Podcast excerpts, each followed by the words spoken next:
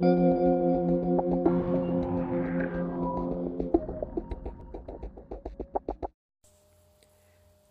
bienvenido a Medita Mindful Podcast. En este episodio tuve una mujer maravillosa, llena de sabiduría y gran amor por los niños, consciente de la necesidad de relacionarnos mejor con ellos y al mismo tiempo darles herramientas para desarrollarse integralmente, Elvira Díaz, fundadora del proyecto Niño Zen.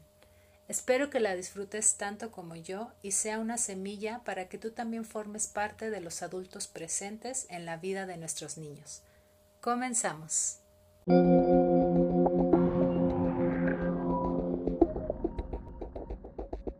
Hola Elvira, bienvenida a Medita Mindful Podcast. ¿Cómo estás? Qué gusto Hola, tenerte Isa, buenas tardes, un gusto estar con todos ustedes. Ay, muchas gracias. Me da mucho gusto que estés por acá. Es tenía como emoción de entrevistarte. ¡Ay, qué gusto! Fíjate que, eh, pues no sé, se me hace un tema súper interesante, eh, el tema que, manejas y que ahorita vamos a entrar más a detalle, pero me, gusta mucho y, bueno, ya vamos a descubrir un poco más. Claro, con mucho gusto de compartir con todos ustedes. Bueno, antes de comenzar nuestra charla, vamos a empezar con cinco preguntas que les hago a, todos nuestros invitados antes de, empezar el podcast eh, ya en forma. Y bueno, la primera es, ¿de qué estás agradecida hoy? Bueno, pienso que todos los días estoy agradecida de muchas cosas. Estoy agradecida primero por la salud Ah. mía y de mi familia y de mucha gente que, me rodea. Mm. Eso es algo que hoy más que nunca agradecemos, ¿no? Tener todo salud. estoy agradecida por mi familia. Estoy agradecida por este proyecto que estamos iniciando mi hija y yo juntas. Estoy agradecida por cada amanecer. Cada vez que me despierto y yo veo el sol, la verdad sí siento una plenitud y una conexión increíble, ¿no? Mm. Em, estoy agradecida pues por tantas, por la comida, por el bosque que me rodea, por mm. poder salir a caminar al bosque. pues todo es muchísimo lo que uno tiene que agradecer todos los días. Sí, sí, sí, claro. Es, como parte importante, ¿no? Del, del, día a día. Sí, sí, sí. Más que pedir, hay que agradecer. Mm, me gusta. Muy bien. el segundo, eh, ¿qué libro estás leyendo o cuál fue el último que leíste? Ahorita estoy leyendo por segunda vez un libro que, se, que me regaló mi hija que se llama Cutting Through Spiritual Materialism y es de Sotian Trumpa y tiene mucho que ver con esta parte de esa ilusión que es el ego y cómo se, se solidifica y, nos lo creemos que es tan real, ¿no? Y cómo de, de, ahí viene tanto sufrimiento, de ese apego a ese ego que nos hace sentir como que somos tan importantes. Sí, sí. Pero que siempre hay que estarnos echando un clavado a ver realmente cuánto, cuántas etiquetas nos ponemos y nos creemos y cuánta realidad hay en nuestro, dentro de nuestro ser realmente. Sí, fíjate que sí, tiene, tiene mucha razón. Me, me llama la atención el libro. Sí, sí, es un libro hermoso y te digo, lo leí hace como unos ocho años y dije, no, bueno, necesito releer porque uno va cambiando a lo largo de los años. Sí. y te pasa que lees un libro a una edad y luego lo vuelves a leer más adelante y descubres otras cosas, ¿no? Sí, sí, sí, sí, también me ha pasado. Entonces, sí, de acuerdo contigo. Me que este año escolar, bueno, en la escuela yo estaba trabajando en una escuela y eh, teníamos que leer a los alumnos de quinto el libro del Caballero de la Armadura Oxidada. Y yo lo había leído literal hacía 15. Y lo leí y lo leí y, lo, y me acompañaron los niños porque era una dinámica que se hace los martes. Mm. Y fue muy interesante como escucharlos a ellos y yo volverme a meter al libro. Mm. Dije, no, ¿cuántas cosas creo que no me di cuenta? Sí, pues como tú dices, ¿no? Vamos cambiando y evolucionando, ¿no? A través del tiempo y podemos percibir las cosas diferente inclusive. Diferente, sí. Así que, que muchos libros hay que releerlos, especialmente esos libros que nos suman. Mm, muy bien, ok, me quedo con ese consejo. Ok. Eh, y bueno, ahora, ¿quién es Elvira? Pues, pues así, una persona muy normal, Una, soy, soy mamá de dos hijos, ya son adultos mis hijos. Tengo un nieto adorado que vino a ser como eh, devolvernos mucha alegría y mucha energía a, los abuelos, ¿no? Porque literal son la cereza del pastel. No, me lo esperaba, pero tampoco me lo esperaba cuando fui mamá. O sea, como esa pasión que yo siento por los niños, por mis hijos, por ser mamá, realmente sucede en el momento que, que me convertí en mamá por primera vez, ¿no? Mm, Pero pues ya pasaron muchos años y entonces me iba a convertir en abuela y igual no, no traes como muchas expectativas porque no he sido. Y es increíble cómo ese, ese, ese chiquilín nos fue agarrando el corazón, ¿no? Entonces, pues sí, soy mamá, soy abuela, soy maestra, eh, medito, me gusta muchísimo un, el tener una paz interior y una introspección. Me gusta poder compartir con mis amigos, con las demás personas. Me gusta poder acompañar a muchos papás en el eh, desarrollo y crecimiento de sus hijos, ayudarlos como a manejar estas conductas. Pues así, soy todo eso. no, y, y mucho más, me imagino. no, pero qué bonito. Me, me, gusta como la forma en que, en que hablas, es, no sé, se siente como, como mucho amor. Ay, eh, gracias. Pues se siente muy bonito. Qué padre. Gracias, Isa. Ok, ahora, ¿quién o qué te inspira? Pues también es como el agradecer, ¿verdad? Son tantas cosas las que nos inspiran. Me, me inspira, me inspira mi nieto, mm. me inspira el bosque, me, inspira ver una mariposa, me inspira un proyecto como el que estamos haciendo porque es dedicado a papás y a niños. Mm. Me, inspira pues ver a mis hijos eh, lo que hacen, ¿no? Eh, aprender más, me inspira toda esta parte tecnológica que eh, sigue evolucionando y ahí vamos nosotros, los de mi generación, cachando unos más que otros, pero no, no, es impresionante todo lo que nos ha acercado en estos tiempos tan difíciles con otros.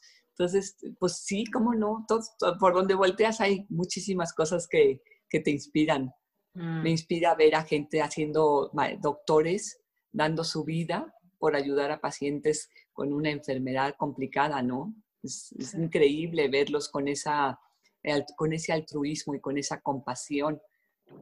me inspira oír a mi maestro me mm. inspira. Bueno, te digo, son, son tantas las cosas que, que inspiran. Ver a tantas personas haciendo su trabajo a ti, viéndote hacer esta, esta página de medita, de meditación. Eh, es otra, eres otra inspiración, ¿no? Las redes sociales cuando están llenas de gente tan creativa, tan preocupada por dejar una huella, eso me inspira también. Ay, qué bonito. Fíjate que, bueno, con todo lo que dices, eh, me haces recordar justo esta, pues esta, no sé, como eh, el, poder maravillarnos, ¿no? De, la vida en, todo momento. O sea, el, poder distinguir en los detalles, en, el día a día, inclusive en lo que ya existe y en todo lo que hay, esa inspiración. O sea, me hiciste recordar como todo eso Y, y, sí, tienes toda la razón. Eh, hay veces se nos olvida y entonces vamos como en piloto automático, pero tú y yo sabemos que tenemos que parar y que tenemos que tomar estos momentos de respirar y de poder llenarnos y poder ver a nuestro alrededor. Y eso es lo que hace a veces la diferencia en el sufrimiento, ¿no? O en el agobio. Como el poder decir, ok, en el presente estamos así, concentro, paro, ah, respiro y te, y te da, y sigues adelante. Sí, Sí, totalmente. Me gusta, me gusta. esto se va a poner muy bueno. Ah, y bueno, la última eh, sería, ¿cuál es tu mayor miedo? Bueno, pues yo creo que todos tenemos muchos miedos, pero yo sí me reconozco como una persona muy miedosa al cambio. Mm. Pues llevo 30 años en la misma profesión, ¿verdad? Entonces, sí, sí, sí es como a mí los, las circunstancias es lo que me ha hecho tomar como hacer cambios que a veces estoy entre que sí y que no. Mm, y, por ejemplo, el confinamiento, pues eh, nosotros veníamos a Valle de Bravo los fines de semana y pues aquí ya nos quedamos el 15 de marzo. Y era una idea que teníamos mi esposo y yo como de que nos quedamos, vamos, cuando el retiro, no el retiro. Y pues mira, por estas circunstancias, aquí quedamos, ¿no? Entonces el miedo de que si, voy a poder, si nos va a gustar, si no, pues se disolvió, porque simplemente así fue. Mm. Aquí, aquí, caímos, aquí estamos. Y la verdad, muy, muy bendecidos y muy, muy afortunados de poder estar aquí. Mm. Y ahora pues era un poco el miedo de dejarlo conocido para empezar algo nuevo. Y eso también me da, me, da, me da mucho miedo, ¿no? Empezar algo, dejar, soltarlo seguro, la zona de confort, es muy difícil soltarla. Sí. Pero a veces tienes que dejar ir para, para recibir lo nuevo. Entonces sí fue un proceso, estuvimos, mi hija me estuvo platicando, estuvimos como platicándolo mucho, buscando, viendo, y sí me acuerdo como hubo una mañana que dije, sí se puede, mm. sí se puede y, y, sí puedo soltar. Sí, me dio la confianza de que sí podía soltar, claro que tuve que estar pues siempre como muy acompañada y muy sostenida, ¿no? Para lograrlo. Claro. Esto es por vivir. Mm me, maravilla como lo que pueden hacer de un miedo, ¿no? o sea, muchas veces eh, digo, y me identifico porque también eh, crear este proyecto, pues yo también pasé por muchas etapas, ¿no? Y una de esas es la que tú comentas tal cual. Entonces, siento que, que sí a veces eh, por no permitirnos, y bueno, pues pasan muchas cosas, ¿no? En nuestra cabeza, en todo. Y cuando damos como ese saltito, ese pequeño paso, es como, no sé, como si un mundo nuevo se abriera y, y, nacen muchas cosas muy padres. Eh, eso me da muchísimo gusto. Sí, sí, sí. Y si no nacieran, también hay que aprender de eso, ¿no? De las caídas y de lo que no, porque eso te enseña demasiado. Claro es mucho aprendizaje que puedes traer a lo que siga. Sí, totalmente. Pero siempre hay que saborear ese cuando, cuando tienes como la oportunidad y la ves, ahí hay un saborcito antes del miedo, un saborcito como decir, ay, qué padre. Claro que después todos estos patrones te atacan. Y por eso muchas veces hay que, e, ese, ese saborcito que, y ese momento, cuando lo estás disfrutando, eh, sí, sí, sí poderlo ver con mucha ambición para poder llegar a él. Mm, ok, me gusta lo que dices. Sí. Ahora sí, entrando a la, a la plática, eh, pues bueno, me gustaría saber como quién era Elvira como antes de todo esto y, cómo te sientes ahora. Más o menos como que trato de hilarlo con, con lo que ya nos platicaste, pero bueno, que sea de tu propia voz. Mira, a veces tú estás haciendo las cosas como en piloto automático, ¿no? Entonces yo fui mis 30 años de escuela. Eh, durante esos 30 años pues trabajé en tres diferentes lugares, pero cada lugar me permitió enriquecerme muchísimo. Eso sí, las escuelas nunca te dejan eh, estancada. Siempre estás en curso, siempre estás actualizándote, siempre tienes que tomar más. Entonces esa era yo. Y pues sí sabía mucho, pero pues yo no sabía que sabía mucho o si sabía poco, no sabía. Pero, pero pues como que mi hija lo veía y me decía, mamá, tú sabes tanto. Y yo decía, sí, sí, digo, yo sé dar mis clases, ¿no? Yo, yo, sé que lo hago muy bien y sé que sobre todo tengo una empatía hacia los niños que se me da de forma muy natural. Mm, okay. Pues sí, pues e, eso soy, ¿no? Soy maestra y si una maestra no tiene esa pasión por los niños y si no tienes ese gusto por estar rodeada de ellos, pues es muy difícil que te salga, que te salga bien, que tengas el, cariño de ellos para poderlos mover como se necesita, ¿no? Sí. De, todas formas, sí, y es que pues contenerlos energéticamente tantas horas al día mm. no es fácil, ¿no? Eh, son muchas horas que están contigo eh, pues yo tenía niños de 10, 11 años que tienen pues eh, muchas inquietudes que no son estudiar. Entonces, ¿cómo tú los puedes interesar por lo que estás haciendo?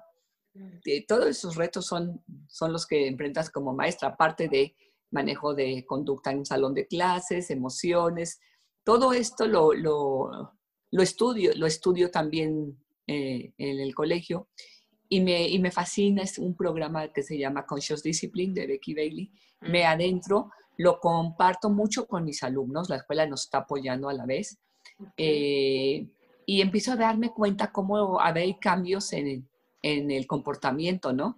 Y veo la necesidad de los niños tan grandes por poder expresarse eh, más allá de lo que aprenden, sino de sí mismos, de, sus emociones, de sus conflictos, de sus preocupaciones. Entonces me, me, apasiono por ahí, sigo leyendo, sigo, a la par empiezo a viajar a la India, empiezo a entrar al mundo de la meditación, al mundo mm. del yoga, de la espiritualidad. Entonces empiezo como a combinar, a traer entre técnicas de un lado, técnicas de otro, y, y, al salón de clases. Oh, qué padre!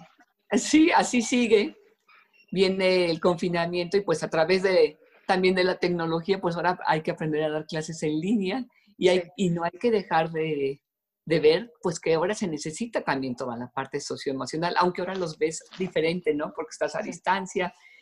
Pues entonces, pues fui buscando y fui integrando otra vez herramientas de un lado al otro, buscando de qué manera para poder estar cerca de ellos de corazón. Entonces ahí es cuando Regina me empieza a preguntar, ¿y por qué no hacemos este proyecto? Y empezamos como a ver la forma de crear algo, algo que una todo, lo, todo ¿no?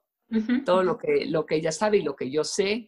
Y buscamos crear niños, niños Zen, nuestra, nuestra plataforma, nuestra página, y cómo poderla integrar y compartir. Porque empezamos a postear, empiezan a ver pues interés, mucho gusto por las personas y preguntas entonces yo ya empiezo a ver como qué tipo de posts son los que están buscando, los que les gustan, y de ahí surge la idea de hacer el curso. Mm. Entonces, ahora, ¿cómo hacemos el curso? Empezamos a, a ver qué herramientas podrían ayudar a los papás, qué edad para los niños. Y entonces ahí es cuando empezamos a buscar los cinco módulos que vamos a ver durante este curso, que tiene que ver el primero con mindfulness, las emociones y tu hijo. El mm. segundo es paz y claridad en tu vida y en la de tus hijos, por supuesto. El refugio, nuestro, básico para nuestros niños que aprendan a tener su refugio. Algún día ese refugio se va con ellos en su corazón, pero ahorita lo vamos a poner un poquito en un rincón por ahí en el cuarto. Y luego vamos a ver la parte de mindfulness y la alimentación, porque pues sí, a veces también es otra cosa que hacemos como en piloto automático. Sí sin conciencia, sin saborear, sin sentarnos en paz, sin dejar el celular a un lado, ¿no? Como son momentos que hay que atesorar y que hay que cuidar. Sí. Y otra parte que vemos, eh, rituales para conectar. Okay. Entonces, vamos a trabajar todo eso de una forma, y así le pusimos a nuestra masterclass, cómo enseñar mindfulness a tus hijos sin forzarlos ni estresarte. Mm. Porque no, esto no, no se trata de venir al niño a decirle te toca meditar y vamos a sentarnos, porque los niños además tan pequeños son movimiento. Exacto. Entonces, ir buscando la manera, ¿no? Cómo podemos introducir el mindfulness, que es un darse cuenta que están presentes. Mm, me gusta. Y así es como eh, lo hemos, bueno, lo he hecho con mis alumnos, lo he hecho con mi nieto. Hemos ido, he ido de todas las edades, mi nieto tiene cuatro años, de esos paseos en el bosque, de pensar y parar un momento a ver qué podemos oler, mm. ¿no? Disfrutar. Muchas veces le digo, dime cinco cosas que tú puedes ver. Sí. Entonces, eh, pues lo hago como darse cuenta. Ahora que estaba dando las clases a distancia, les decía a mis alumnos, dime cinco cosas que puedes ver y automáticamente veía así sus cabezas. No, entonces, cinco cosas que puedes ver sin voltear. Ya decían entonces que podían ver el mouse y la pluma y el cuaderno y el cuadro y a lo mejor la ventana si veían, si tenían ventana o... Pero fíjate que nunca me decían que me veían a mí, que me tenían mm. enfrente o a sus compañeros, ¿no? Porque la pantalla es como se cuadriculó. Sí, sí, sí. Y sí, se los hice ver, entonces como que empezaron a observar eso.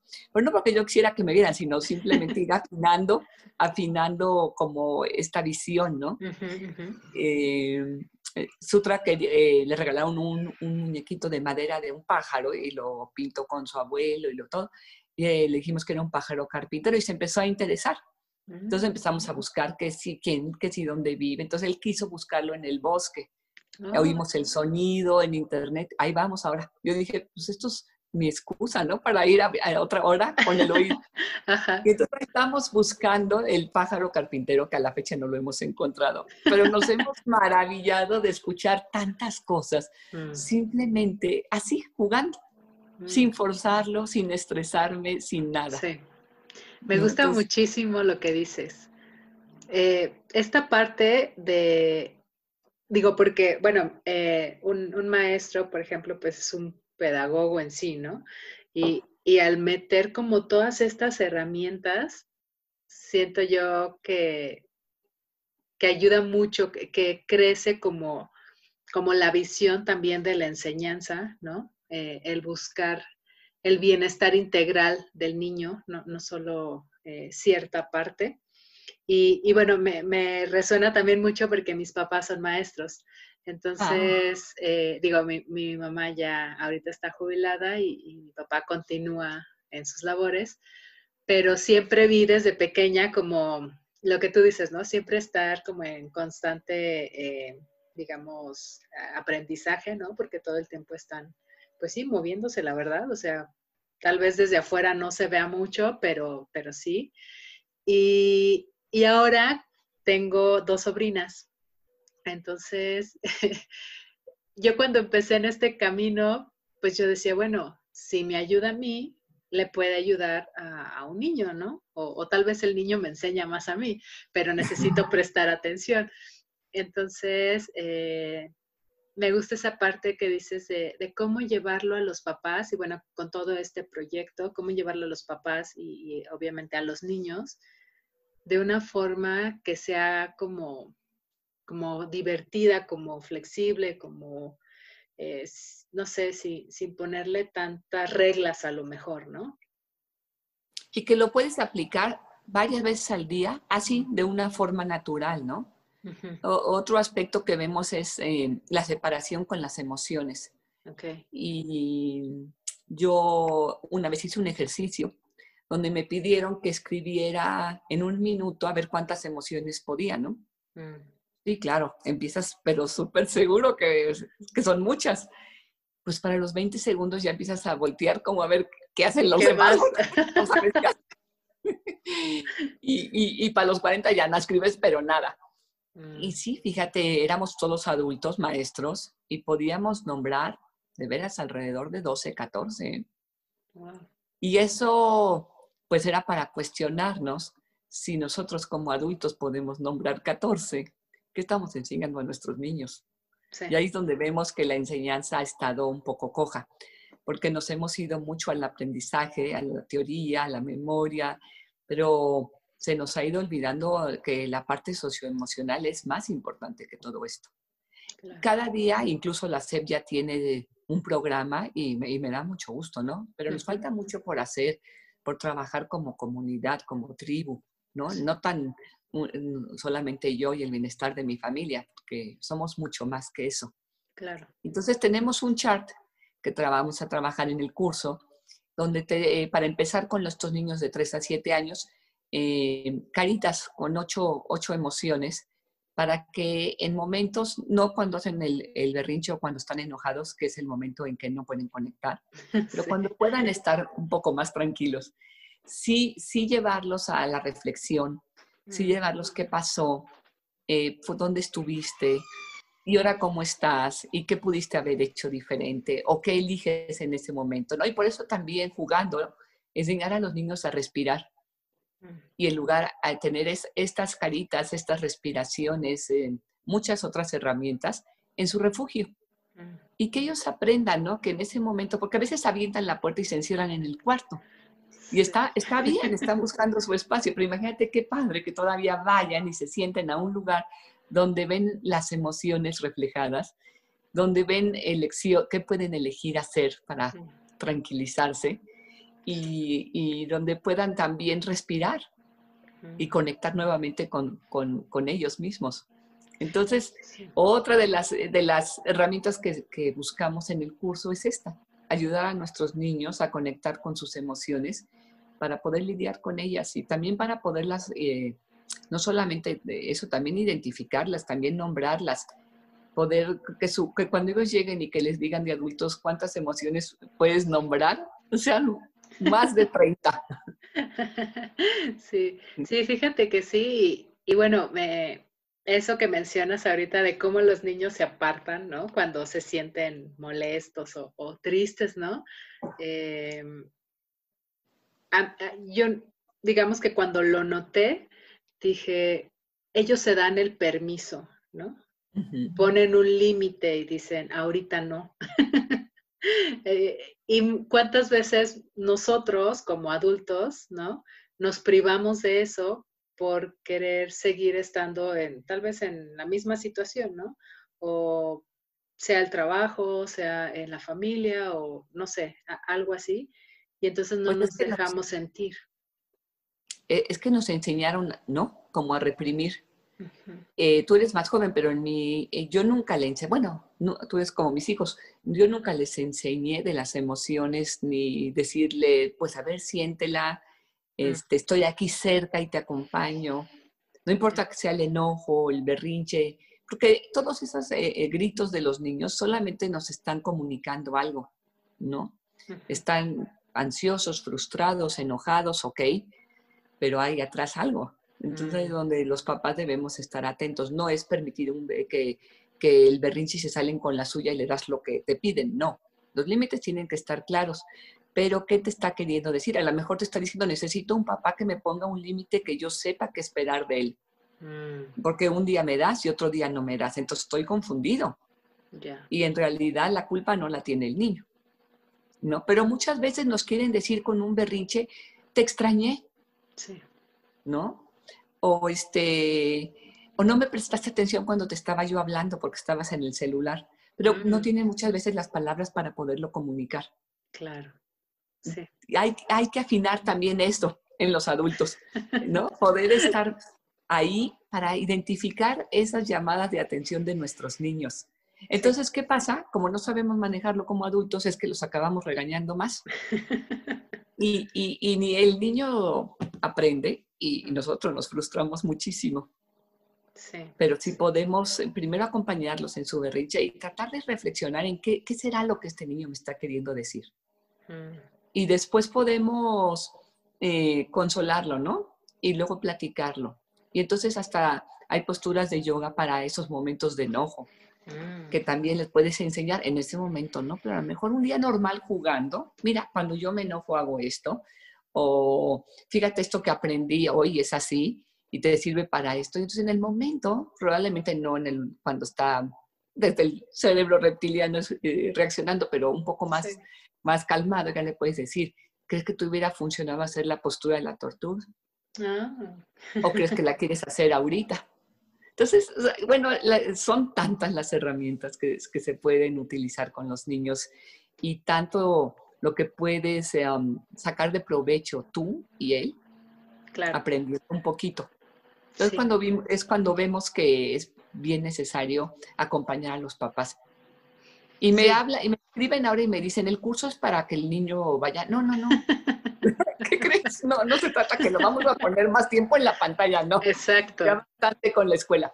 El curso es para que tú lo tomes y aprendas, ¿no? Yo, en, eh, nosotros en, en, los manuales vamos a dar actividades eh, descargables, eh, meditación, todo esto para que tú lo, lo lleves a tus hijos y lo puedas aplicar y busques momentos de conexión con ellos. Y me pasa que con Sutra tengo la respiración de la mariposa, ¿no? Entonces yo le decía, es una mariposa y está en tu cuarto y cómo te la imaginas. Y pues él me va diciendo, ¿no? Que si negra, que si blanca, grande, chiquita, en fin. Y la mariposa va por todos lados de su cuerpo, pero para que se mueva él tiene que inhalar y exhalar. Entonces ya empieza a respirar y se pone en su pancita, inhala, exhala y la ah. mariposa va moviendo. Se supone que es para relajarlo y dormirse. aquí empezó Ahora ya cuando acabo me dice, ahora me toca a mí. Entonces ahora empieza a decir a mí todo, ¿y dónde está la mariposa? la va poniendo por todo mi cuerpo y demás. Y, digo, bueno, ya no sirvió para, para dormirlo, pero sirvió para conectar. Esto es algo que tenemos él y yo, mm. nuestra respiración de la mariposa. Y es algo muy bonito, porque cuando viene a dormir a mi casa siempre me dice el cuento y la respiración de la mariposa. Qué bonito. Me, gusta mucho porque, digo, eh, no sé, yo en algunas ocasiones les platico a mis amigas que tal vez, eh, pues, haber tenido a mis papás y que fueran maestros, para mí fue una bendición en el sentido de que me ayudaron a crecer como de una forma distinta, siento yo. Entonces, eh, ver como este acompañamiento que mencionas, ¿no? De llevarle a los niños de la mano, pero al mismo tiempo un papá tiene que estar presente para poder hacer eso. Un papá necesita estar ahí con sus hijos, eh, estar, como tú dices, ¿no? Observando qué, qué hace, qué necesita, qué, porque como dices, no, no verbalizan tanto las cosas. Entonces es como, no sé, como aprender así, como cuando éramos chiquitos, ¿no? Con, con lo que vemos, con lo que notamos que hace, con lo que escuchamos, con lo que dibuja, con cómo se mueve, cómo reacciona cuando algo pasa o, cuando uno dice algo, ¿no? También todo eso, por ejemplo, yo me he dado cuenta con mis sobrinas. Entonces, a mí se me hace como maravilloso como un bueno, una niña en este caso tan pequeñita, o sea, trae un mundo entero y, se dan cuenta de todo, incluso de cómo uno se siente. Por eso te digo que muchas veces estos berrinches vienen de lo que tanto que ellos perciben. Sí. Porque tú puedes pensar, no, no oyó la discusión entre sus papás. ¿Y qué crees que a lo mejor sí? sí? Y a lo mejor es lo que trae angustia. ¿no? Claro. Porque como son chiquitos, tampoco pueden entender que todos tenemos discusiones y que no pasa nada, Pero bueno, ellos se preocupan. Mm. Se preocupan. Entonces sí hay que vigilar mucho y, y no es que sea que te demanda tanto tiempo, pero sí te demanda minutos que de verdad necesitas estar presente con tus hijos. Y lo, lo bonito es que te da ese, esa conciencia a ti de decir, sí, cierto. Y yo veo que tú a veces dices, lo veo con mis sobrinas, entonces, te están cayendo como 20, ¿no? Sí, también. Que, tienes mucha, mucha conciencia y puedes ver demasiado, pero a veces como adulto. Exacto. Y, hay, que, hay que bajarlo a veces a los niños también para que podamos entenderlos y podamos saber con qué herramientas poderlos enseñar. Sí, sí, sí, fíjate que, por ejemplo, eh, tú decías de esta eh, respiración de la mariposa, ¿no? Eh, hubo un tiempo que me tocó cuidarla a ella después de su escuela, entonces pues pasaba a veces por berrinches, ¿no? Y era como, eh, no sé, ella decía, estoy enojada, ¿no? y le digo, está bien, cuando se te pase, vuelves conmigo. Y ya se iba, como tú dices, a su espacio y después de unos pocos segundos regresaba y decía, ya estoy bien. y entonces yo usaba, o bueno, uso todavía eh, aceites esenciales. Entonces le empezaron como a gustar los aromas y todo este show. Y, de repente ya ahorita si llega a visitarme o así, eh, ella me dice, yo te ayudo a ponerlo, ¿no? O vamos a poner aceites esenciales. Y, ella le echa las gotitas y así, ya cuando lo prendemos lo empieza a oler y respira y, se me hace así como, no sé, muy padre de que cositas así, pues a los niños se les queda muchísimo.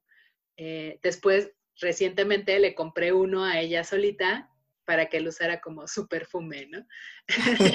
Entonces le digo, esto lo puedes usar, como tú dices, en un momento donde ella se sentía bien, comentarle para qué lo podía usar, ¿no?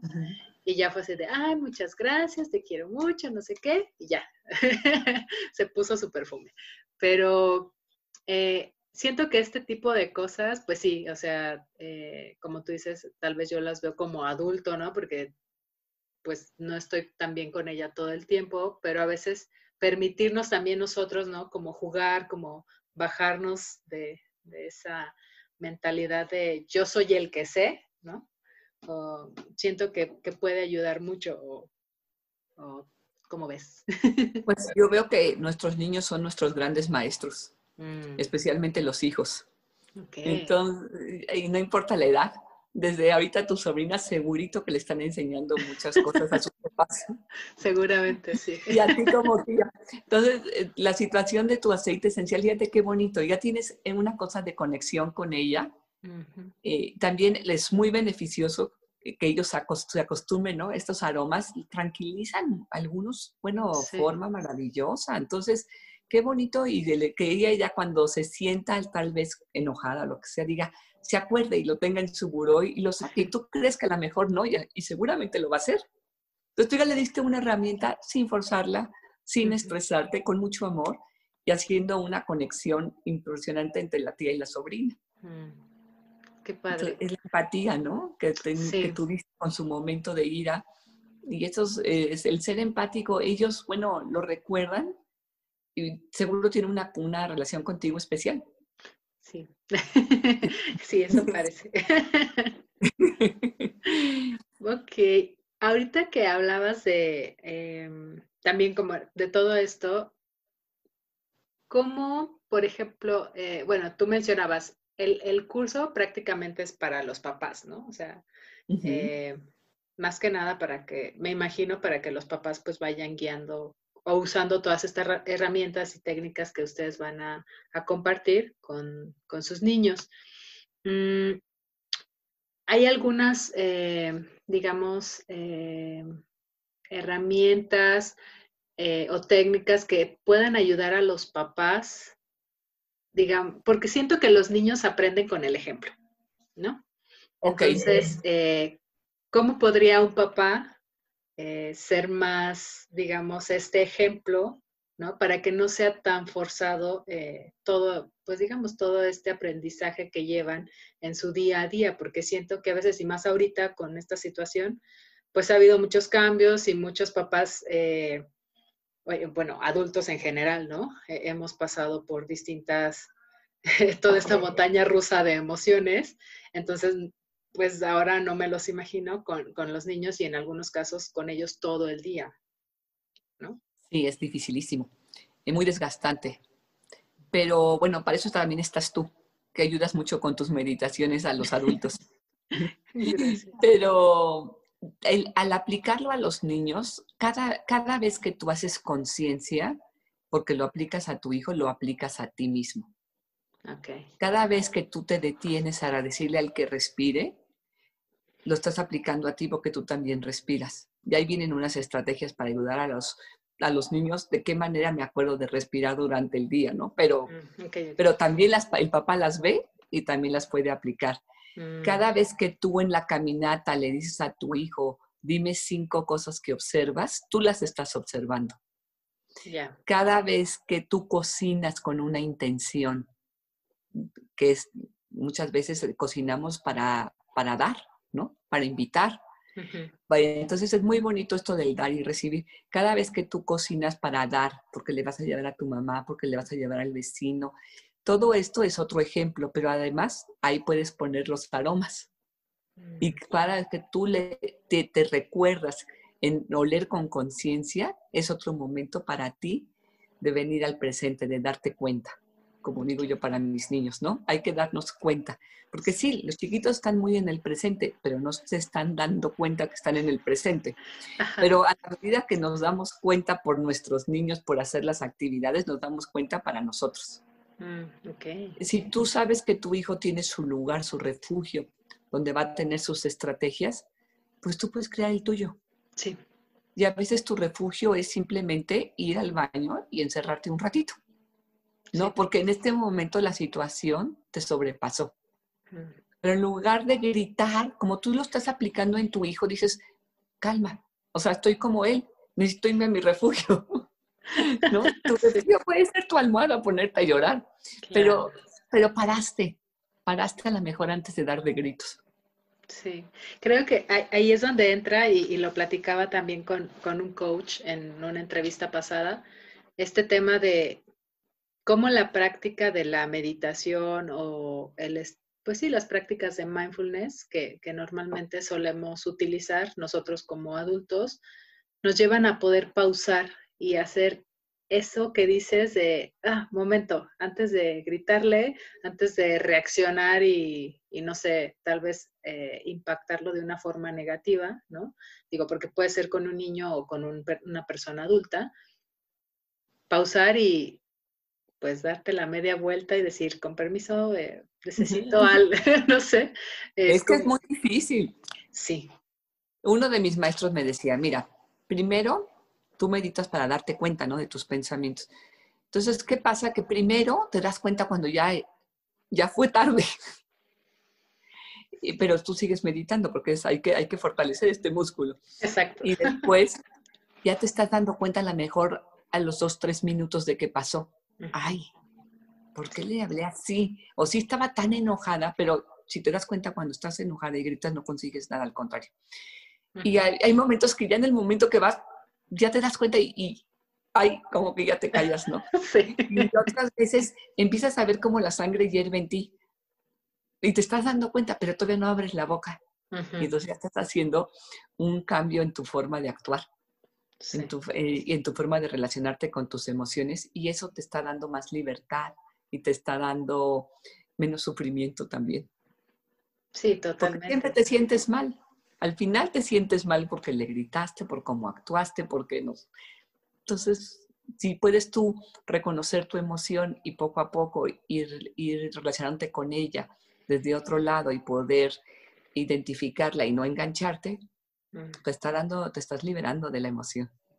Sí, me gusta cómo lo es, porque al final es también como, mm, digamos, dejar de perpetuar, ¿no? Como este patrón y al mismo tiempo eh, tal vez compartir, eh, tal vez después de haber, eh, digamos, estado con tu emoción, abrazarla y reconocerla y que, haga como, digamos, que tenga su, su momento de transición una, pasado esto, siento que la forma de relacionarnos después es muy distinta. O sea, la energía es totalmente distinta. Y es que tenemos muchos patrones aprendidos porque pues así nos educaron. Así educaron a nuestros papás y entonces estamos al, pues repetimos, ¿no? Repetimos los patrones con los que fuimos educados. Y es difícil romperlos. Por eso se necesita de una práctica pues diaria, ¿no? O sea, no es que tengas que meditar una hora, pero sí échate dos, tres veces al día, unos cinco minutos, te va a servir mucho. Sí. Te va a servir mucho para, para poder como llegar a esta conciencia y dejar de estar viviendo en el piloto automático. Mm, y también para conectar contigo mismo, porque eh, nos relacionamos mucho, hacemos muchas cosas porque nos toca. Y se mm. nos, olvida de, se nos olvida pensar qué es lo que realmente queremos. Ay, qué, padre. Qué importante. Es que tocó, ya me tocó casarme. Todas se casaron. Todas tienen hijos. ¿Y sí, querías? ¿Y, tú sí querías o, te, te detuviste a pensar? Sí, buen punto. La verdad es que sí tienes toda la razón en eso y, y creo que sí, bueno, siento que si no empezamos con nosotros como, como adultos, pues al final eh, podemos, digamos, perpetuarlo en los niños, ¿no? Eh, creo que para empezar como a, digo, porque siento que los niños de ahora son otra cosa, no sé, tal vez en mi infancia era muy distinto, no sé, pero se me hacen como súper vivos, súper inteligentes, súper abiertos, eh, no sé, aprenden muy rápido y, de alguna forma ya muy sabios. Ah, algo que, por ahí como que me ha tocado y, digo, no, o sea, esto es otra cosa, ¿no? Es, muy distinto.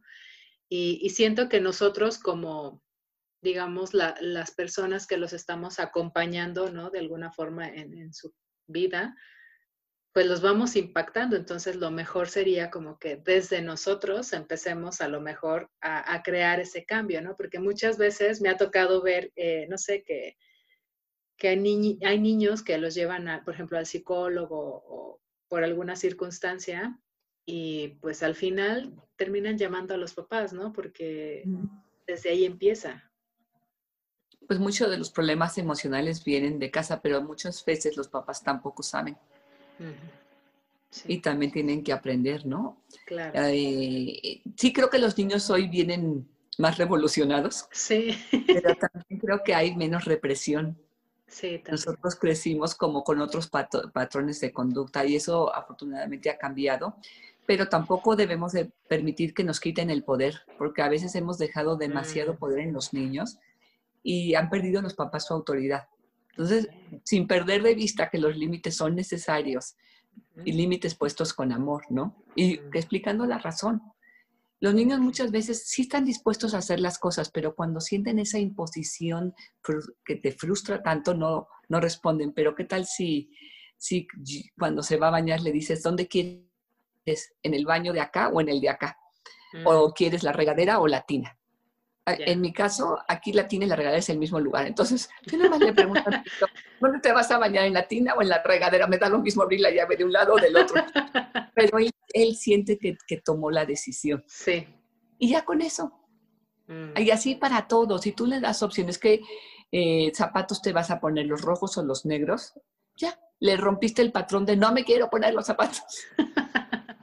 ¿no? La chamarra o incluso si la comida que, tanto te importa que comas zanahoria o brócoli te da lo mismo, pues le puedes, le, puedes dar a elegir. Hay cosas que a lo mejor pues sí son a fuerza. Pero ¿con qué quieres acompañar tu pollo? ¿Con la zanahoria o con el brócoli? Ah, muy bien. Todas esas eh, elecciones que les puedes dar los ayuda, los ayuda y también les ayuda a tener su rutina clara y establecida. Sí, claro, digo, al final todos necesitamos como esa rutina por temas de seguridad también, ¿no? Claro, exactamente. Mm, me gusta, me gusta. Yo creo que todos tienen que ir a su curso. Ay, no sé hacer recibirlos.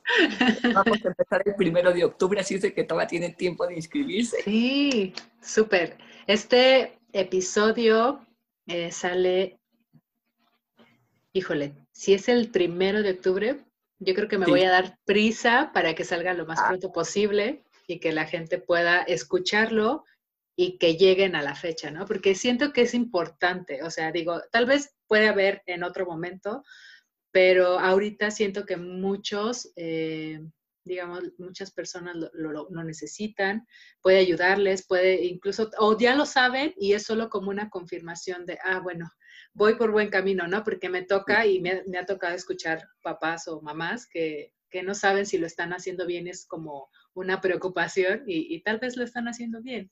Entonces, eh, se me hace súper pues, padre eh, que puedan asistir.